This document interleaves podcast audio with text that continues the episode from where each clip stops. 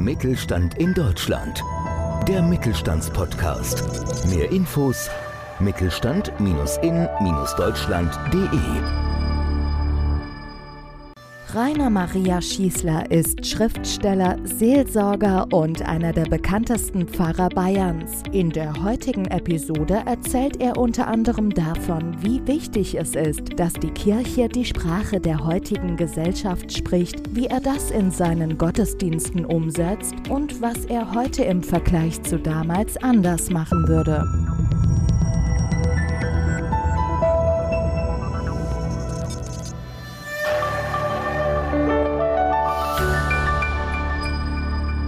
Kai-Edam Brandstätter vom Podcast Mittelstand. Und wir haben heute wieder einen spannenden Gast, und zwar den Herrn Pfarrer Schießler heute als Gast bei uns. Und ich habe jetzt einfach mal in Wikipedia nachgesehen, was in Wikipedia drin steht. Wikipedia schreibt, Rainer Maria Schießler, geboren 1960 in München, ist ein deutscher römisch-katholischer Pfarrer. Schießler gilt durch unkonventionelle Seelsorge und medienwirksame Aktionen als einer der bekanntesten Kirchenmänner in Bayern. Was sagen Sie dazu, Herr Schießler? Ich frage mich immer, was unkonventionell heißt.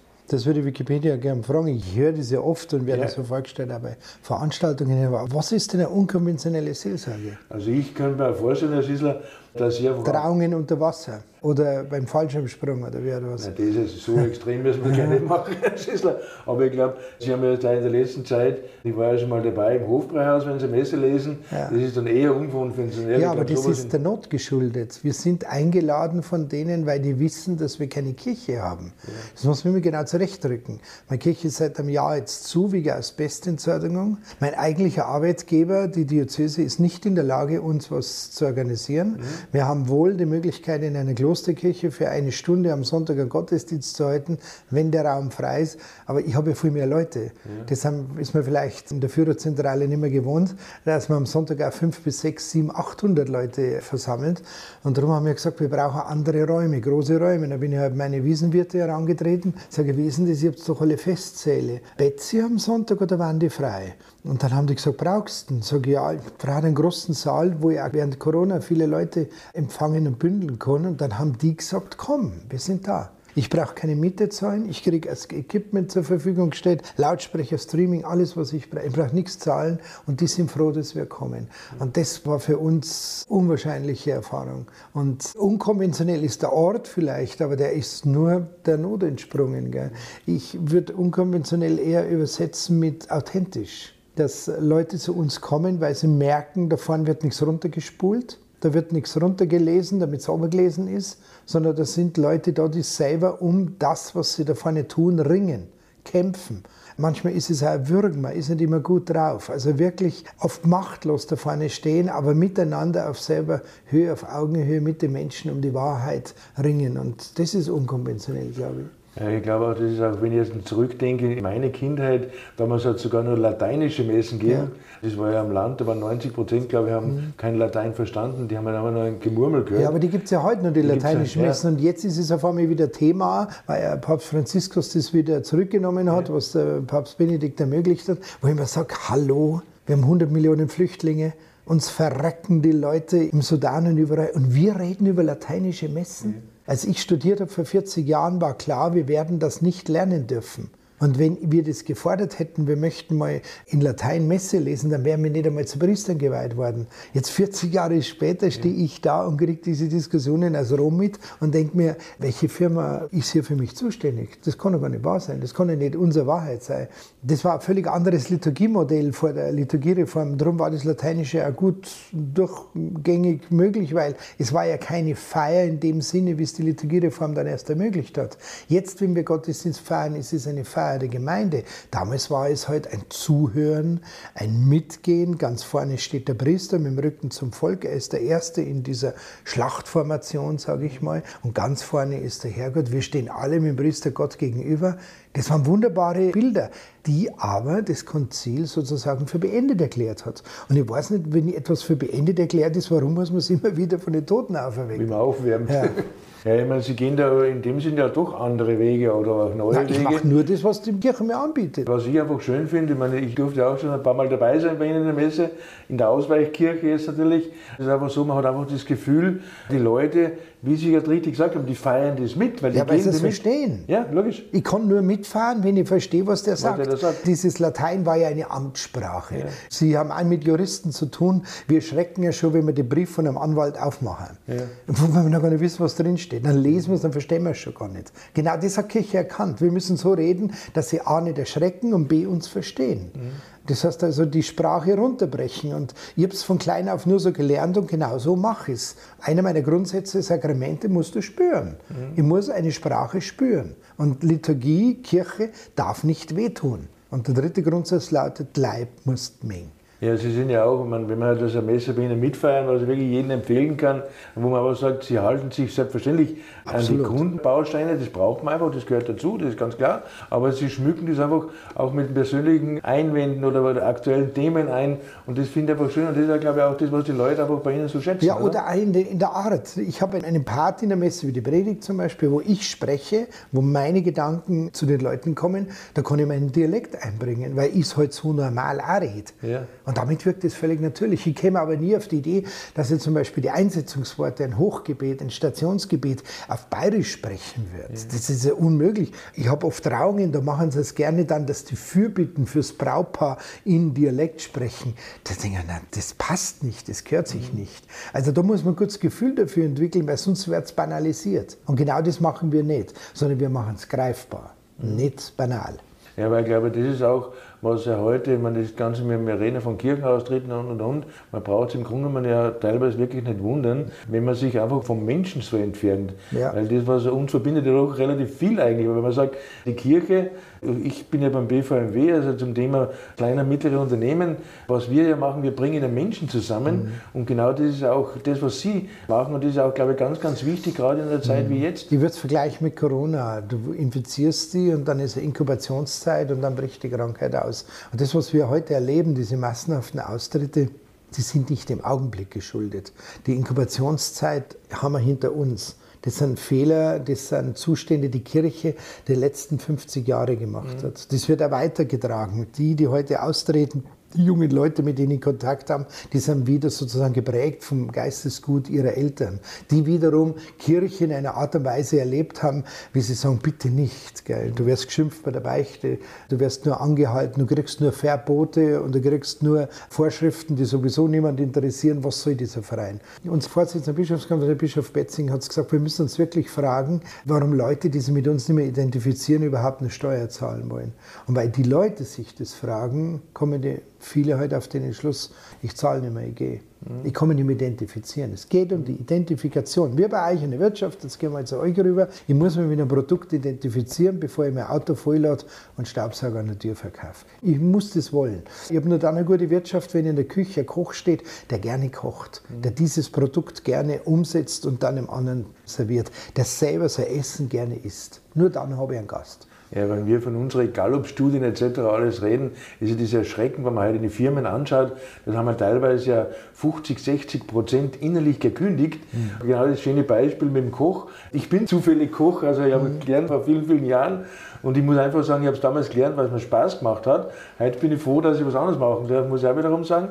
Aber das sind einfach so die direkten Vergleiche, wo ich sage, wenn ich zum Beispiel gerade in der, in der Gastronomie, ist ein ganz extremes Beispiel, da kommen wir jetzt gleich mal drauf, weil Sie waren ja auch zehn Jahre, da weiß man, wovon man redet, wenn man zehn Jahre auf der Wiesen gearbeitet hat. Und wenn man sich da in der Gastronomie nicht identifiziert, Unbedingt. dann kannst du es ja nicht machen. Und zwar das. Gesamtpaket. Ich mit dem Schubeck Alf, mit dem ich auch befreundet bin, das darf ich sagen, mal öfters darüber geredet und er hat gesagt, wir haben dieselben Betriebe. Bei uns geht es genauso zu wie bei dir in der Kirche. Warum gehe ich in ein Wirtshaus, warum gehe ich in eine Kirche? Es muss das Ambiente stimmen, die Atmosphäre muss da sein, ich muss mich wohlfühlen können in einem Raum. Die Leute müssen in Ordnung sein. Wie ist die Bedienung drauf? Wenn die grantig ist, gehe ich echt nicht mehr rein. Zuerst kriegt es kein Trinkgeld mehr, Steuer weg und dann gehe ich nicht mehr rein. Wie ist das Produkt? Das Produkt ist top. Er bemüht sich um gute Produkte, ihr habt das Evangelium. Ein besseres Produkt können wir gar nicht haben, wie eine Botschaft des Glaubens, der Liebe und der Hoffnung. Aber wie wird das Produkt verarbeitet? Und dann, wie wird es präsentiert? Wie kommt es auf den Teller? Auge ist mit. Wie überreiche ich das Produkt? Jetzt bin ich wieder bei der Bedienung. Dass die Bedienung mir bloß das Essen hinstellt und nicht sagt, Mensch, ich wünsche euch jetzt viel Vergnügen, viel Freude, viel Erfüllung mit dieser Speise. Das gehört einfach mit dazu.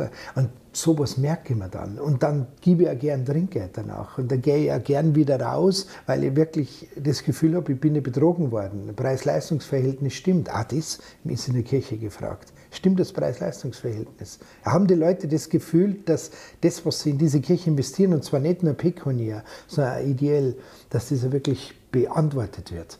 Also da hat mir der Alfred Schubeck sehr die Augen geöffnet und dann kam natürlich meine Bedienungszeit, die zehn Jahre und das war für mich sehr bezeichnend, nach meinem ersten Wiesenwochenende, ich habe einen aus der Pfarrei da gehabt, der saß den ganzen Tag in meinem Service. Hat eine Masse nach der anderen drungen, aber war immer nüchtern, der vertropft mich. Und wie er dann gegangen ist, hat er mir die Hand auf die Schulter gelegt und gesagt, der Subfahrer, und jetzt weiß ich, warum du das magst. Sag ich, warum mache ich das? Es ist das Austeilen, hat er gesagt. Du magst nichts anderes wie bei uns in der Kirche, das Austeilen. Schön, gell? Schön, ja. Da hat doch einer begriffen. Das nenne ich unkonventionell ja. und zwar konvertere. Ja. Wir wissen ja, was das heißt. Das heißt zusammenwenden und unkonventionell heißt das Ding auseinander da, auseinanderbauen, dass man reinschauen kann. Wie wenn man ein Gerät aufmacht, sehen, was ist da für Innenleben da. Das ist unkonventionell. Die Kirche so öffnen, dass die Menschen reinschauen können und das Innenleben wahrnehmen können. Ja, das wieder Erlebnis wird äh, einfach ja. nur Zusammengehörigkeit. Und jetzt gehen wir auf die persönliche ja. Ebene, auch wie wir als Personal aufgestellt sind. Wie sind unsere Ämter und Strukturen? Wir reden von Hierarchie und jeder meint, das ist ein Terrorsystem. Eine Hierarchie heißt heilige Ordnung. Das Problem ist, dass die Hierarchie, diese heilige Ordnung einer Urkirche, dass jeder nach seiner Funktion in seinem Amt in dieser Kirche dient, dass das umgewandelt worden ist in einen klerikalistischen Imperialismus. Also das, was wir mhm. so erleben, das von oben nach unten, ist vom Evangelium her überhaupt nicht vorgesehen. Auch dort braucht man unkonventionelle Methoden, das Ganze aufmachen. Wie lebt der Priester mit seinem Zölibat? Hoffentlich unkonventionell, sprich, dass es transparent ist, dass der Mann nicht gezwungen ist, dass er kein Doppelleben führt, sondern dass er ganz er selber ist auch mit seinen Gefühlen. Wenn das ja, die Menschen erleben, dann glauben sie uns auch. Und auch offen dazu steht. Ja, Weil es gibt ja nichts Schlimmeres, wie wenn diese ist, wo man sagt, das ist eine verlogene Gesellschaft, wo man dann hintenrum doch irgendwas macht, was dann nicht so richtig Nein, ist. er muss ja offen zu sich selber ja. stehen. Er muss ja. ja sagen, dass das für ihn eine Aufgabe ist und dass er versucht, das so transparent wie nur möglich zu leben und damit auch, umzugehen. Ich kann meine Gefühle nicht abschalten. Wenn ich mich in einen Menschen verliebe, dann kann ich nicht sagen, jetzt tue ich Zeit nimmer. Nein, ich tue das. Mhm. Aber wie mache ich es? Mhm. Immer unter dem, der Maßgabe der Liebe und unter der Voraussetzung und der Wenigkeit einer Verantwortung. Wenn Sie zu, auf Ihr äh, Leben zurückblicken, gibt es eigentlich was, wo Sie sagen, das würde ich halt nicht mehr machen oder ja, anders machen? Ja, zum Beispiel, mein berühmtestes Beispiel, ich war ja jung, Sturm- und Drangpriester, habe gemeint, ich verändere die Welt und Rom gehört mir und so weiter. Ich habe in meinen ersten Jahren oft so Diskussionen geführt mit Menschen, die gesagt haben, ich bin am Berg oben oder am See oder im Wald Gott näher als in der Kirche und so. Und da war ich dann beleidigt. Das ist das Dümmste, was es gibt, beleidigt sein. Und habe dann gern geantwortet, dann lass dich einmal von der Bergwacht oder von der Notrettung eingraben. Brauchst du mich nicht als Pfarrer. Das war der dümmste Satz, den ich jemals Leuten ins Gesicht gesagt habe. Ich habe mal einen getroffen, der hat mich daran erinnert, dass ich ihm das auch gesagt habe. Ich habe mich aufrichtig entschuldigt, weil das war eine Beleidigung, das tut man nicht.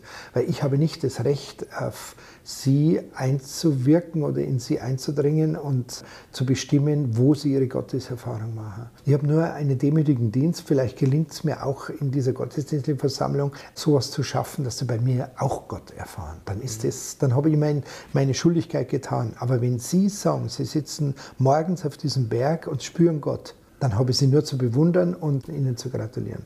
Also das dürfte ich nie mehr sagen. Über Menschen urteilen ist das Schlimmste, was man tun kann. Das ist leider Gottes auch so in der Gesellschaft von heute, da man eigentlich viel zu schnell hingerissen wird, über jemanden zu urteilen ja. auch. Und das nächste, was ich sagen möchte, was, was mir leid tut, es gibt einen schönen Spruch, du musst Situationen sofort so nehmen, wie sie sich dir anbieten. Und nicht lange überlegen. Weil wenn du diese Chance, den Kairos, so nennt es der Grieche, verstreichen lässt, der Moment ist unwiederholbar. Das kann eine Liebeserklärung sein, das kann eine Begegnung mit Menschen in irgendeiner anderen Situation sein. Mein bestimmtes Beispiel ist, ich war in New York mit ein paar Bekannten und dann haben wir gehört, dass es in der Carnegie Hall der Bruce Springsteen ein Konzert gibt. Und dann haben wir uns auf den Weg dahin gemacht, die Vorgruppe hat schon angefangen, dann haben wir gesehen, dass die Karte 125 Dollar kostet.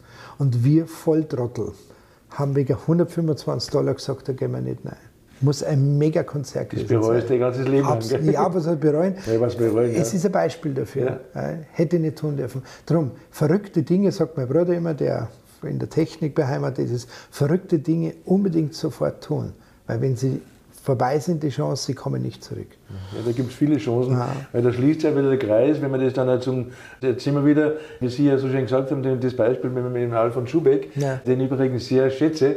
Also gerade sein Gewürzladen, da durfte ich damals mit der Beleuchtung mitarbeiten. Ich war damals bei der Firma Osram, war schön. Da habe ich ihn auch persönlich kennengelernt. Wenn er sei Orlando unten, äh, da haben wir mal eine Buchvorstellung gemacht. Und wenn man das jetzt so vergleicht, das Business-Thema ist ja da wirklich wichtig, dass man das auch Menschen, dass man das auch da zusammenbringt.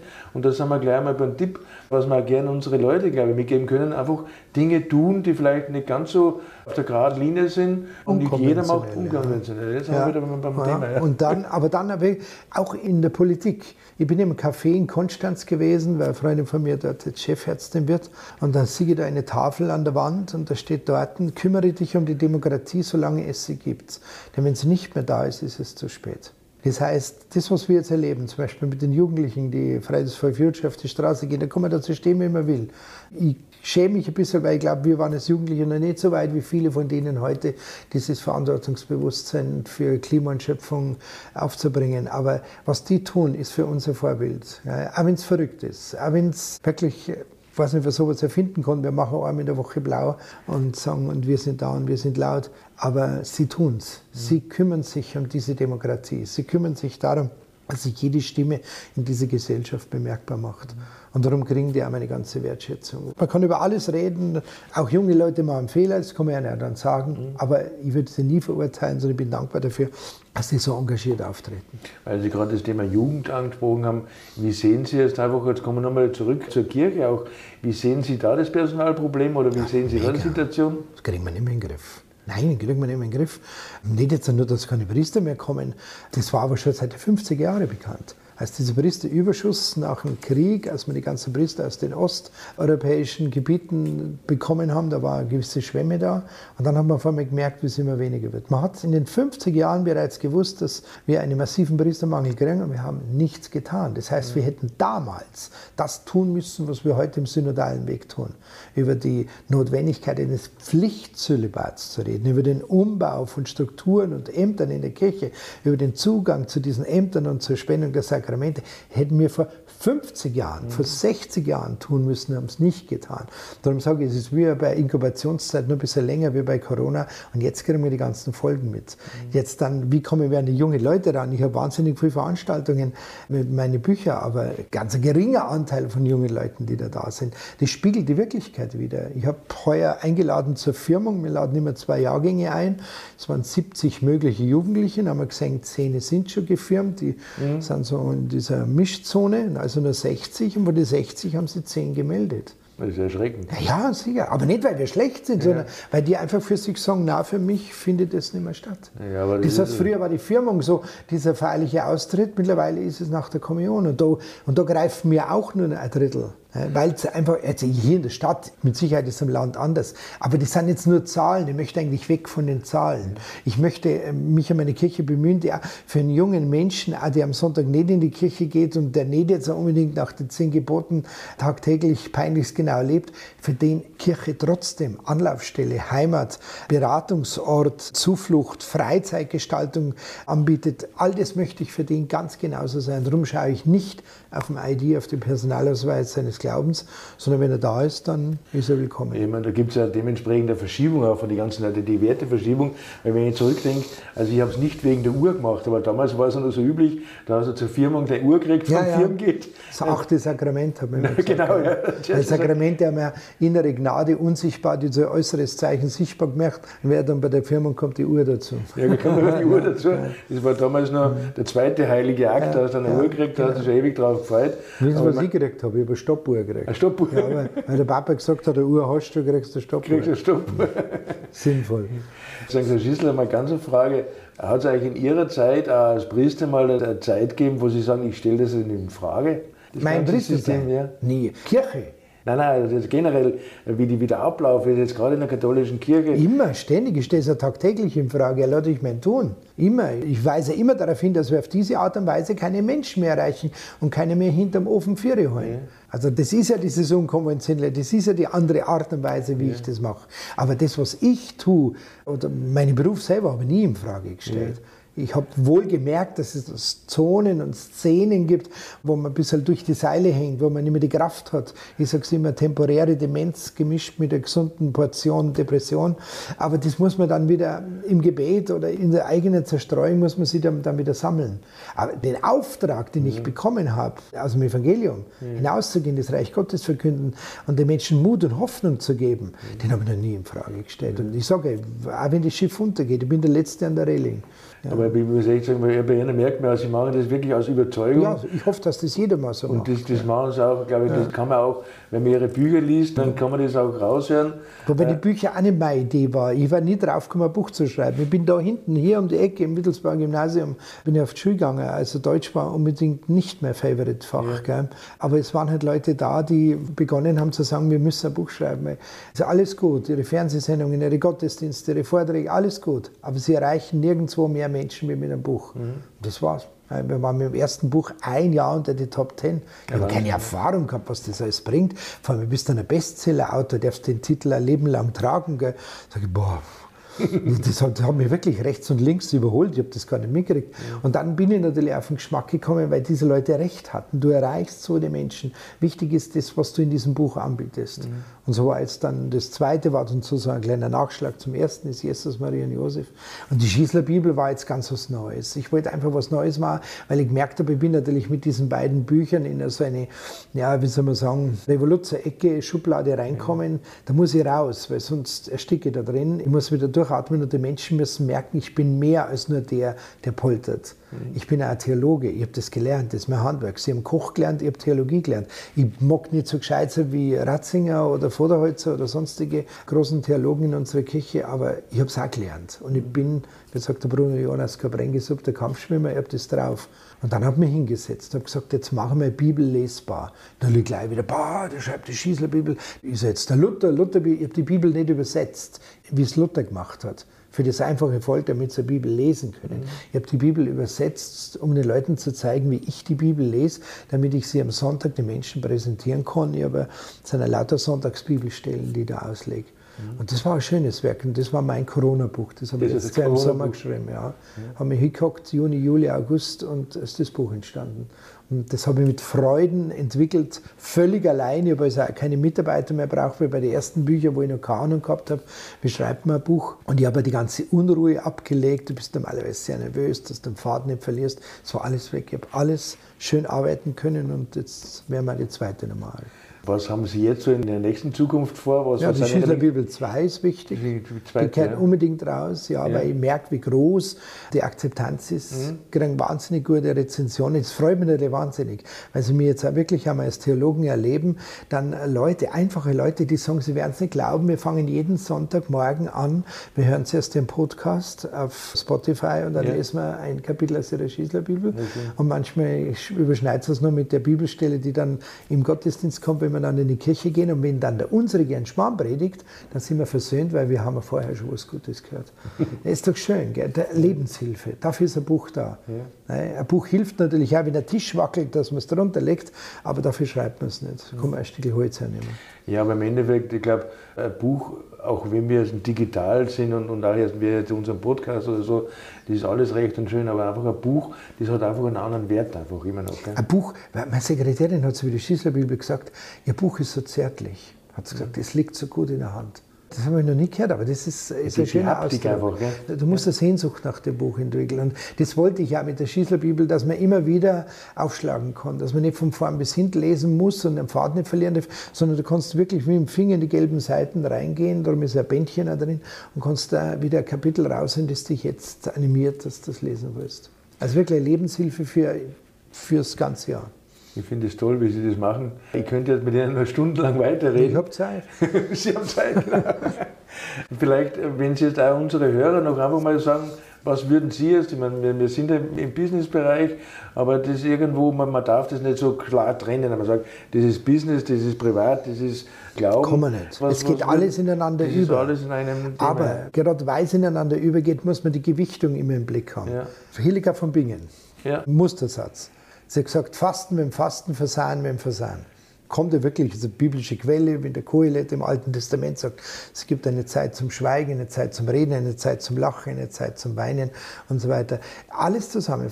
Das Leben ist immer ein kompaktes Ganzes. Meine Aufgabe ist es, diese verschiedenen Kräfte zu gewichten. Und nicht sagen, ich leide unter der Arbeit und ich freue mich an meiner Freizeit, weil irgendwann freust du in der Freizeit auch nicht mehr. Sondern unter allem ein Ganzes zu sehen, alles ist ein Teil von mir. Bei uns gibt es einen Begriff Vorsehung in der Kirche, der ist gefährlich, wenn er als Fremdbestimmung definiert wird. So quasi, da ist ein Dritter, meistens der liebe Gott, der irgendwelche Fäden zieht und der bestimmt dann, ob es mir gut oder schlecht geht. Das bestimme ich, wie es mir geht. Vorsehung heißt für mich Bestimmung.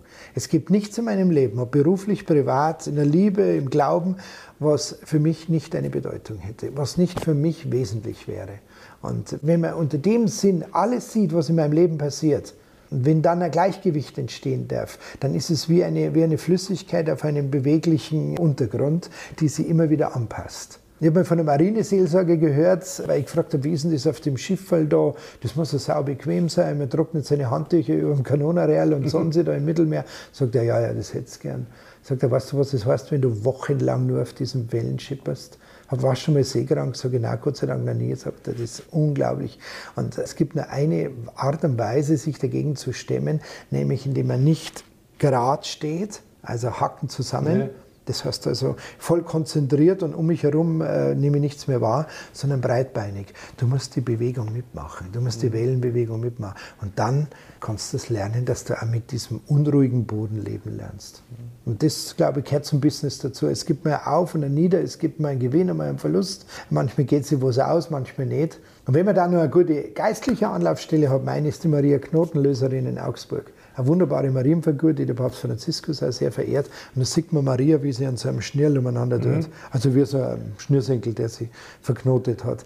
Das ist genau der Punkt erreicht. Der Maler hat das wunderbar hinbekommen, wo wir das Flucher anfangen hatten, so klumpverreckt zusammengesteckt. Und sie steht völlig, fast lächelnd, gelöst, steht sie da und macht diesen Knoten auf. Und wenn ich so einen Tag habe, wo alles ineinander fällt, wo geschäftsmäßig wieder alles kommt, wo es auf Deutsch gesagt nur mit Deppen zum Tor hast, vom Straßenverkehr bis zum Büro, wo du das Gefühl hast, die ganze Welt hat sich gegen dich verschworen, wenn du mit dir selber nichts anfangen kannst, das gibt's ja auch. Du hast frei und weißt nicht, was du mit dir machen sollst. Wenn dir auch nicht einmal was schmeckt und vielleicht geht es dir nur körperlich nicht gut, hast du Blähungen oder Kopf oder irgend sowas, dann meditiere dieses Bild. Und wenn ihr dann erlebt, wie sich der erste Knoten auflöst, das erste Problem ist gelöst, das haben wir jetzt geregelt. Bei den Menschen habe ich mich entschuldigen können, habe Entschuldigung angenommen, da geht es wieder weiter. Wenn sie einen Knoten nach dem anderen löst und wenn man merkt, wie diese Schnur wieder langsam sichtbar wird, dann hat man auch wieder Perspektive im Leben.